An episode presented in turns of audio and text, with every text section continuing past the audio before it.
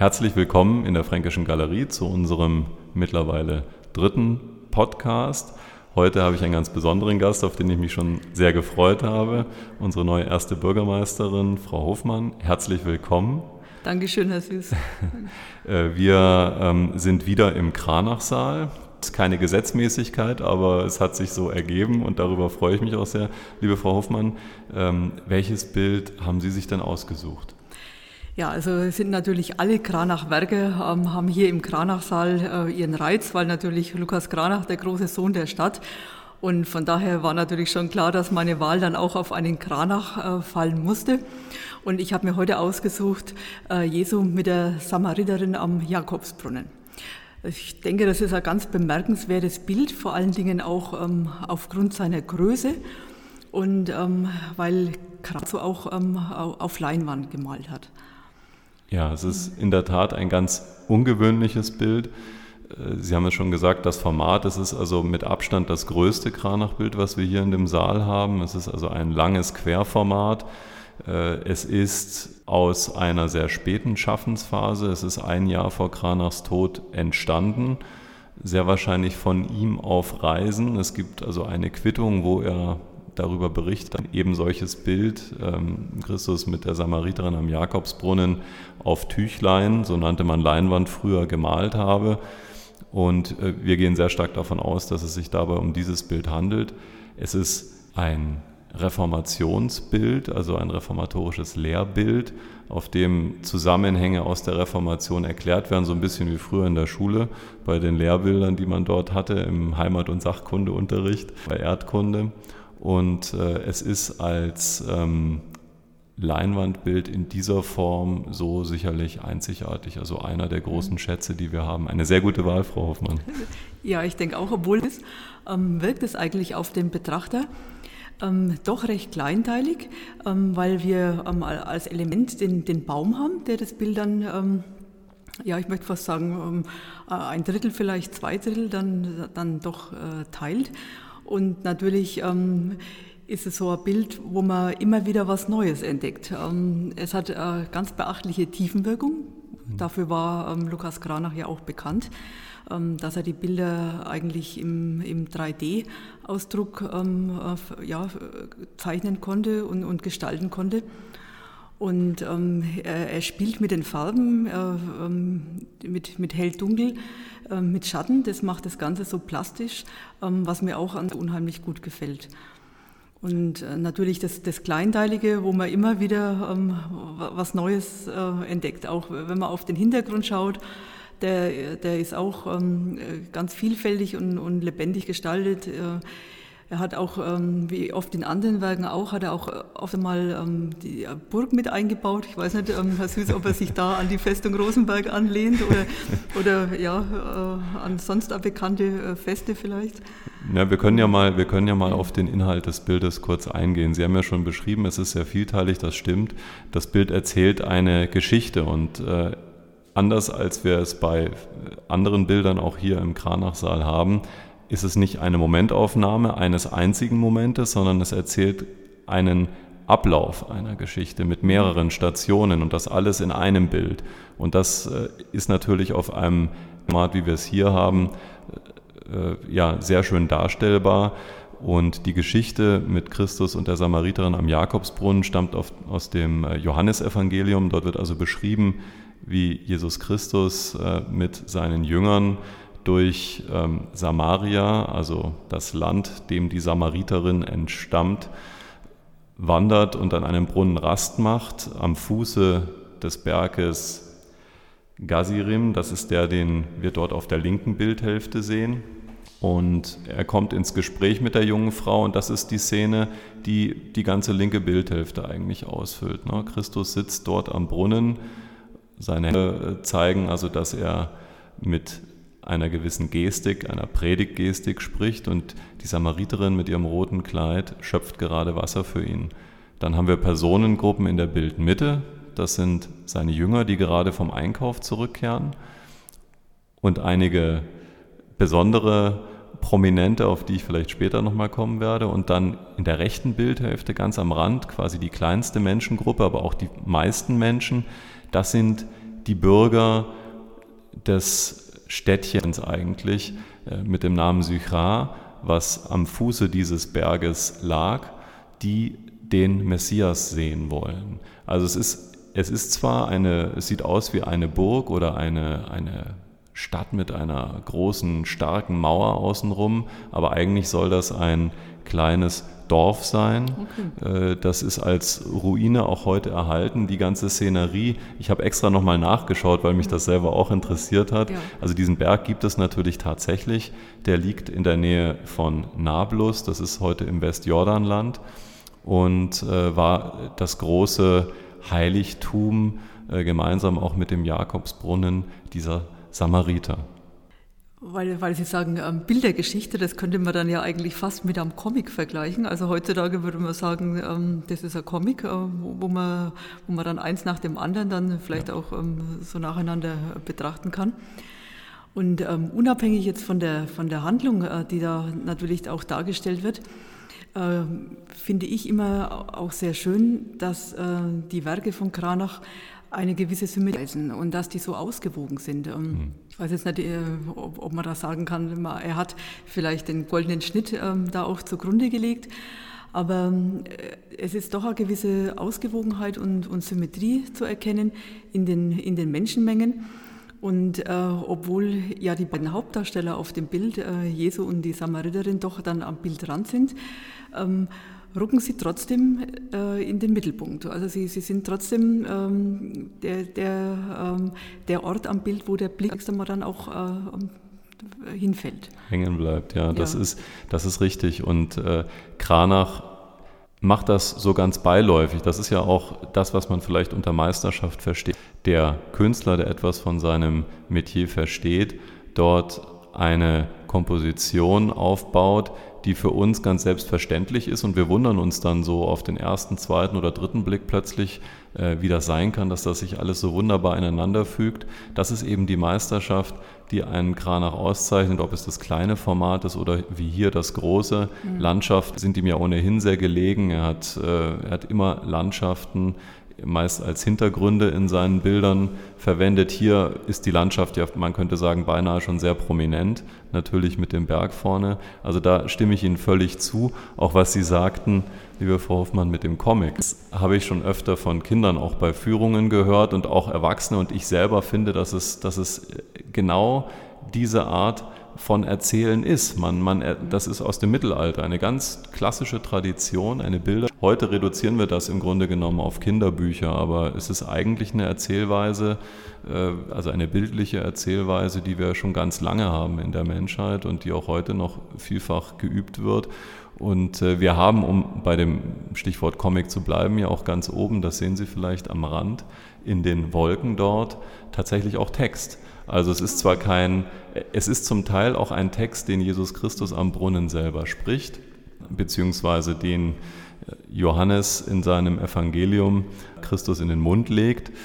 Aber es kommt also auch Text in diesem Bild vor und der Text hat auch einen unmittelbaren Bezug auf die Darstellung selber. Also diese Einheit von Wort und Bild, wie in einem Comic, in einer Bildgeschichte, ist hier gegeben. Da stimme ich Ihnen völlig zu. Auf alle Fälle. Also die, die Einheit, die Symmetrie, die sich in ganz vielen Elementen ähm, darstellt, aber nicht nur in den Elementen, sondern an und für sich auch in den Farben. Ähm, er verwendet viele, viele Rottöne äh, in, in dem Werk und äh, auch die Farben, die sind so angelegt, äh, dass es auch ähm, ähm, ja, Symmetrie oder, oder Harmonie auch ergibt, dass man das Bild eben gefällig wirkt und, und dass man es gerne, gerne anschaut. Also die, die, die warmen Farben die, die unterstreichen dann ähm, ja vielleicht auch sogar nochmal ähm, die, die Botschaft, die, die, die freundliche Botschaft eigentlich.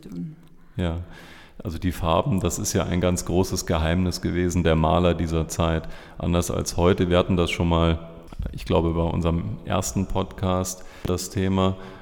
Äh, diese Farben mussten ja vor Ort selber hergestellt werden. Man konnte sie so nicht erwerben. Und die Rezepturen für diese Farben. Das ist so ein bisschen wie mit den Geheimrezepten der Großmutter. Die wurden also unter Verschluss gehalten und nur der Meister, der Vorsteher der Werkstatt, in dem Fall Lukas Kranach, der Älter, sein Sohn, hatten Zugang. Und da wurden dann diese zum Teil auch sehr kostbaren und äh, kostspieligen Zutaten äh, zusammengerührt äh, zu diesen leuchtenden Farben. Und das Faszinierende ist, wie Farben also auch widrigste Umstände und Jahrhunderte äh, überdauern können und trotz allem ihre Leucht- und Strahlkraft zu bewahren. Hier in dem Falle ähm, haben sich die Farben tatsächlich ein bisschen verändert, aber wenn man mal dieses leuchtende Rot nimmt, was ja immer wieder heraustritt, vor allem das Rot im schönen geschlitzten Kleid der Samariterin, das sich wiederholt bei ähm, einem der Jünger, der also einen großen roten, tiefroten Umhang trägt und dann im Bildhintergrund, also bei der großen Gruppe der Bürger von Sychar, äh, die Samariterin befindet, sehen wir sie wieder in ihrem roten Kleid. Also das verklammert auch die verschiedenen Ebenen zueinander. Ich wollte, liebe Frau Hoffmann, noch eine Sache mhm. sagen, weil Sie auf den Umbistus und die Samariterin natürlich, die als Zentrum der, der Geschichte äh, zu sehen sind, äh, so prominent dargestellt sind, obwohl sie nicht im Zentrum stehen. Also das Auge wird automatisch dorthin geleitet. Äh, es ist natürlich eine Perspektive. Im Mittelalter gab es sowas wie die Bedeutungsperspektive. Da wurden die Dinge, die wichtig waren, groß dargestellt und die unwichtigen Dinge klein. Also die Heiligen, das göttliche Geschehen groß und der Stifter des Bildes oder ein Mensch, der sich in diese Darstellung verirrt hat, wurde dann jenseits aller Proportionen ganz klein gezeichnet. Das ist hier nicht so sehr der Fall. Hier ist es perspektivisch, aber es, es hat trotzdem eine Hierarchie. Also die Predigt, die Christus dort am Jakobsbrunnen äh, der Samariterin erteilt, ist natürlich das Zentrum des Bildes. Dazu gehört dann die Gruppe der Jünger, in der Bildmitte, dort in etwa auf der Höhe des Baumes, den Sie vorhin beschrieben hatten, als genialen Bildteiler, denn sonst mhm. wäre das ein könnte sagen, ein riesiger Lappen, mhm. ja, wenn, man, wenn, man, das nicht hätte als optische genau, Barriere. Ja. Die kehren gerade wieder mit ihren Einkäufen und im Grunde genommen, äh, ich will es jetzt mal umgangssprachlich sagen, meckern sie. Sie meckern über Christus, der da einfach mit dieser Samariterin spricht, äh, einer, einer Frau noch dazu, Christus war ja jemand, der völlig äh, frei war von Berührungsängsten, der mit äh, den Kranken, den Alten, den Schwachen, den Frauen, den äh, Prostituierten, den, den wohlhabenden Bürgerinnen, äh, den Fürsten und den Despoten gesprochen hat, äh, ohne Einschränkung. Äh, ja, sie meckern untereinander darüber, wie, äh, was er denn da schon wieder tue, ne, was er mit dieser Frau macht. Aber das ist eben ein ganz zentrales Moment. Sie verstehen es nicht, aber er, er weiß natürlich, was er tut. Er predigt er nämlich vom Wasser, vom ewigen Leben, äh, versteckt hinter der Frage, ob sie ihm etwas zu trinken reichen könne. Und über diese Predigt oder durch diese Predigt erkennt sie in ihm den Messias, auf den die Samariter genauso warten wie alle Stämme äh, Israels und sie rennt zurück in ihren, in ihren Ort nach Sychar. Den Bürgern der Messias wäre da und die Bürger brechen sofort auf zum Brunnen und das ist das, was wir rechts am Rand sehen, die kleinste Gruppe und strömen zu dem Jakobsbrunnen. Äh, dort auf dem Hügel, der seitlich der Bürger äh, zu sehen ist, können Sie eine kleine Figur erkennen, die so eine eine Geste zeigt, also zwei erhobene Arme, sowas wie Stopp oder Halt, bleibt stehen. Das ist der Hohenpriester, der ähm, noch versucht, die Menge aufzuhalten. Ähm, aber die Menge möchte zu Jesus Christus und ähm, lässt sich nicht mehr von den alten Konventionen und Regeln aufhalten. Und äh, hier haben wir also ganz geschickt ineinander diese Handlungsebenen verwoben, sowohl in der Proportion als auch in der Erzählweise, also zwei Personen, eine kleinere Personengruppe, eine große Personengruppe und damit baut sich natürlich auch eine Spannung auf. Und äh, das macht Kranach hier in einer ganz unauffälligen Weise beinahe. Ja, heutzutage ist es ja so, dass man mit dem mit Samariter doch ähm, was sehr Positives assoziiert, ja. aber das war halt zu der damaligen Zeit ähm, überhaupt nicht der Fall gewesen. Und ähm, von daher ähm, ist es natürlich auch ähm, die Botschaft, ähm, die Jesu im Endeffekt da vermittelt, äh, der den, den Mensch dann auch äh, sieht und in, in den Mittelpunkt seiner Botschaft dann auch stellt. Mich würde mal interessieren, äh, der, der Brunnen, den, den hat man jetzt äh, rund dargestellt, auch ähm, ein anderes Format äh, für den Brunnen wählen können.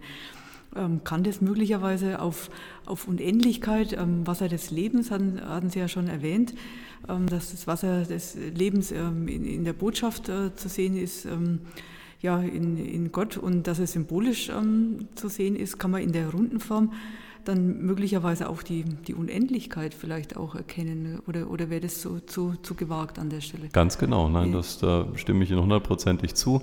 Das ist kein Zufall.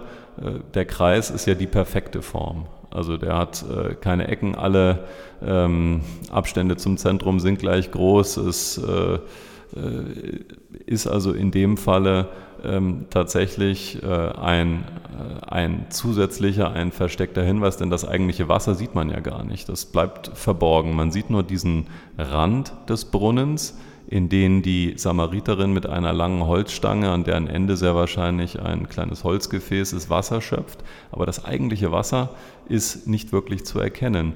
Das Wasser steht sozusagen hier, wie ja auch in der Geschichte selbst, vor allem als ähm, Teil der Predigt Christi, äh, als, als, wie soll ich sagen, als ein gedankliches Bild im Raum. Der Brunnen gibt vor, auch der Krug, der neben der Samariterin steht, hier geht es um Wasser und damit ließ sich das zuordnen. Das ist auch im Übrigen interessant, dass sie äh, den runden Brunnen mit dem Wasser am Fuße des Berges Gazirim haben und oben, also direkt hinter dem Brunnen, erhebt sich ja der Berg äh, mit dem großen Opferaltar, der ein, ich vermute mal, eine quadratische Form hat. Da brennt ein Feuer, da wird also ein Opfer dargebracht nach alter äh, Tradition, alttestamentarisch möchte man sagen, ein, ein Brandopfer, ein Feueropfer. Also Sie haben hier auch die Elemente, Sie haben hier Wasser und Feuer, äh, Sie haben die alte, äh, den alten Glauben, der auf dem Berg dort praktiziert wird, und Sie haben den neuen Glauben, der durch den Brunnen und Jesus Christus symbolisiert wird. Und das bringt uns dann auch schon in Richtung der Reformation. Also das Neue der Reformation, die neue Lehre, die aber eigentlich eine Rückkehr ist zum wesentlichen Kern des Christentums, nämlich dem Wort Christi und die Rituale und Traditionen, die aus der damaligen Perspektive die römische Kirche aufgebaut hatte der Berg mit dem, mit dem Feuer, das ist natürlich auch ähm, ein wesentliches Mal von, von dem Bild. Ähm, darüber hinaus äh, ist mir jetzt gerade der Gedanke gekommen, ähm, die Figur in der mittleren Menschenmenge. Ja. Äh, ist das dann möglicherweise ähm, in dem roten Gewand auch ein Selbstporträt von Kranach? Äh, kann, kann das sein, dass er sich da selber mit, ähm, mit abgebildet hat? Sie haben ein fantastisches Auge, Frau Hoffmann, das muss ich sagen. Also äh, es stimmt, äh, dieser Gedanke kam schon häufiger. Das ist dieser Herr gerade mit dem roten Gewand, das also äh, hier ja als sehr prominent herausgehoben zu sehen ist. Ein Herr mit einem langen Vollbart, weiß, so wie, es, wie wir es ja auch von Lukas Kranach wissen. Es gibt ein ein Altersporträt, das entweder er selber oder sein Sohn gemalt hat. Und da sieht man jemanden, der im Grunde genommen dieser Figur sehr, sehr ähnelt. Äh, und ich halte es für absolut möglich und auch wahrscheinlich, dass es sich dabei um Kranach selber handelt, der ganz dezent genau ins Zentrum der Handlung gerückt wird, der aber durch die rote Kleidung auch äh, so eine gewisse Gleichsetzung mit der Samariterin erfährt, also jemand, der den Messias oder die Lehre des Gottessohnes erkennt, also jemand, der den wahren Glauben erkennt, der auch ein Jünger Christi ist. Und das ist durchaus folgerichtig. Insofern auch, weil in der Gruppe noch andere Personen sind, die unmittelbar zu der Zeit gehören. Sie sehen, wenn Sie an den Baumstamm gehen, äh, sehen Sie ähm, so ein bisschen äh, im Hintergrund ein etwas volleres Gesicht mit grauem Haar, so eine Art Pony könnte man sagen, geschnitten. Also erst kommt der Herr mit der gelben Kleidung und den roten Haaren und direkt dahinter sehen Sie nur den Kopf eines etwas fülligeren Herrn. Das hat sehr, sehr große Ähnlichkeit mit den späten Porträts von Martin Luther, oh ja. äh, was natürlich auch großen Sinn macht, diesen hier als einen Jünger Christi äh, darzustellen. Auf der linken Seite neben Judas, dem Herrn mit den roten Haaren und dem gelben Gewand, haben wir einen Herrn mit so einer Schlappmütze, mit diesem Pilgerhut. Äh, Jakobus der Ältere könnte man sagen, der in dem Falle die Züge Friedrichs des Weisen trägt, des ersten Dienstherrn und Schutzherrn sowohl Luthers äh, als auch Kranachs in gewisser Weise. Also eine Versammlung von Persönlichkeiten, der Reformationszeit, die mit den Lehren Luthers und damit auch der Kernlehre Jesu Christi äh, äh, aufs engste verbunden werden in diesem Bild. Ja, Lukas Kranach, der Ältere, der war ja ähm, auch bis ins hohe Alter, war er ja aktiv, ähm, hat seine Werkstatt weiter ähm, betrieben, ähm, hat er auch im Alter, also es müsste ja schon um die 80 Jahre ähm, gewesen sein, ähm, auch noch Auszubildende. Und nachdem er davon ausgehen kann, dass das Gemälde dann doch mit hoher Wahrscheinlichkeit äh, von ihm äh, stammt, dann, dann würde das vielleicht dann auch sein Lebensalter dann ähm, widerspiegeln mit, dem, mit den grauen Haaren und, und, und dem Bart. Ja. ja. Das war ja durchaus üblich in der Zeit der Renaissance, dass sich die Künstler auch selber in die Bilder gesetzt mhm. haben. Zwar als Randfiguren, also nicht ins Zentrum, das wäre zu anmaßend gewesen, aber wir kennen das äh, von vielen verschiedenen Künstlern. Manchmal sind diese Darstellungen auch die einzigen Porträts, die wir von bestimmten Künstlern haben und Kranach ist mehrfach in Bildern, äh, äh taucht er auf, Heilige Familie und so weiter und das wäre in gewisser Weise auch hier der Abschluss. Wir hatten ja schon davon gesprochen, dass es ein herausragendes Bild ist und das aus äh, vielerlei Gründen. Wir haben schon über die Geschichte selber äh, gesprochen, wir haben über die Komposition gesprochen, die Farbigkeit, die, ähm, die Botschaft dieses Bildes. Äh, jetzt wollte ich das Ganze noch kurz in den Zusammenhang mit der Reformation stellen. Kranach war ja in Wittenberg Hofmaler und als solcher Augenzeuge der Reformation. Und nicht nur Augenzeuge, sondern im Grunde genommen, ähm, ja, man könnte fast sagen, der Ästhet der Reformation, was jetzt bezogen auf die bildlichen Darstellungen zu sehen ist. Kranach war befreundet mit Luther, die Familien Luther und Kranach waren befreundet. Kranach kannte auch die anderen Reformatoren, Melanchthon und so weiter, persönlich und äh, ja, war am Puls der Zeit. Also wenn jemand die Lehren Luthers verstanden haben wird in dieser Zeit, dann war es sicherlich Kranach, obwohl Kranach selber äh, sowohl für Altgläubige, also die katholischen Auftraggeber, weiterhin arbeitete. Das schien niemanden weiter zu stören, aber dieses Bild ist nun ganz klar ein reformatorisches Lehrbild und ich hatte schon auf das Zitat hingewiesen, das sich dort oben in den Wolken findet aus dem Johannesevangelium, in dem die Handlung beschrieben steht und in der auch damit Bezug auf die Lehren Luthers genommen wird. Also so wie in dem Bild Christus als die Wahrheit und die, die echte Lehre dargestellt werden, im Gegensatz zu der alten Lehre, die also hier das Brandopfer auf dem Berg Garizim symbolisiert, so sieht man natürlich auch Luther. In gewisser Weise stellt sich also Luther hier in die direkte Tradition Jesu Christi als Vollender der Lehre seines Vaters, also Gottvaters, und damit auch die Reformation in die Tradition äh, der frühen Christen, die ja gegen das klassische alte Judentum, ich will nicht sagen rebellierten, aber die doch eine Position einnahmen, die von dem alten äh, Judentum nicht geteilt wurde. Und äh, das ist ein, ein hochbrisanter und hochspannender Aspekt, zeigt eines, nämlich, dass Kranach nicht nur die Lehre Luthers im Besonderen durchdrungen hatte, sondern ähm, dass er auch ein sehr belesener Künstler war. Kranach beherrschte ja das Lateinische in Wort und Schrift und äh, konnte sich also viele Texte, religiöse Texte im Original erschließen.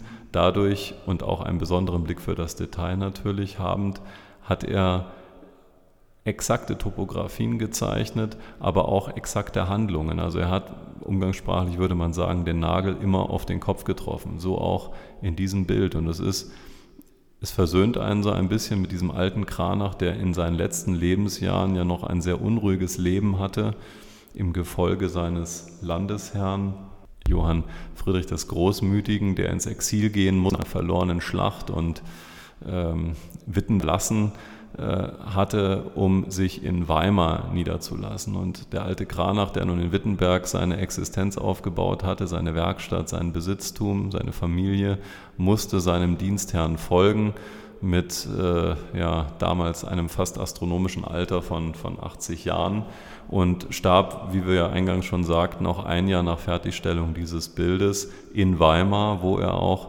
beigesetzt liegt heute. Und ähm, damit beschließt dieses Bild zum einen, finde ich, auf eine sehr schöne Weise Kranachs Beschäftigung mit der Reformation. Und sie zeigt auch, wie die Reformation und sein Schaffen als Hofkünstler natürlich hier biografisch engst, aufs engste mit ihm äh, verflochten sind. Also das ist auf der Reise gemalt. Ne? Das muss man sich auch vorstellen. Er hatte seine Werkstatt nicht dabei, er hatte nicht seine Gehilfen, deswegen auch wahrscheinlich die Leinwand. Und da zeigt sich der große ähm, ja, die große Improvisationskraft dieses Künstlers, aber auch die künstlerische Potenz. Denn wenn man sich vorstellt, äh, er muss gute Augen gehabt haben, eine ruhige Hand, ähm, er muss Zeit gehabt haben, eine solche Komposition zu entwickeln, sicherlich in einer gewissen Selbstverständlichkeit. Also alles das, was Kranach für uns heute auszeichnet, findet sich in diesem sehr späten Werk wieder und ich denke, wir können sehr glücklich sein, dass wir das in der Fränkischen Galerie zeigen können, auch dank des Vereins 1000 Jahre Kronach, den ich hier nicht unerwähnt lassen möchte, der uns dieses Bild großzügig als Dauerleihgabe zur Verfügung gestellt hat. Man sieht, der Besuch in der Fränkischen Galerie lohnt sich auf alle Fälle. Nicht nur wegen, äh, dem, dem Kran, wegen den Kranachwerken, ähm, die wir hier haben, sondern eben auch, ähm, weil wir ganz viele andere ähm, Werke ähm, ja letztendlich in einer ganz großen Bandbreite auch ähm, hier ausstellen äh, können. Und ähm, ja, und natürlich die beiden neuen Kranachwerke. Das ist natürlich für viele dann auch noch einmal Motivation, hoch in die Fränkische Galerie zu kommen. Und ich würde mir das sehr wünschen, wenn wir viele, viele Gäste hier hätten. Dann hoffen wir das Beste, liebe Frau Hoffmann. Ich danke Ihnen sehr herzlich, dass Sie sich die Zeit genommen haben. Gerne. Ich wünsche Ihnen alles Gute und ähm, ja, freue mich, wenn wir uns zum nächsten Podcast wiederhören. Vielen Dank. Dankeschön.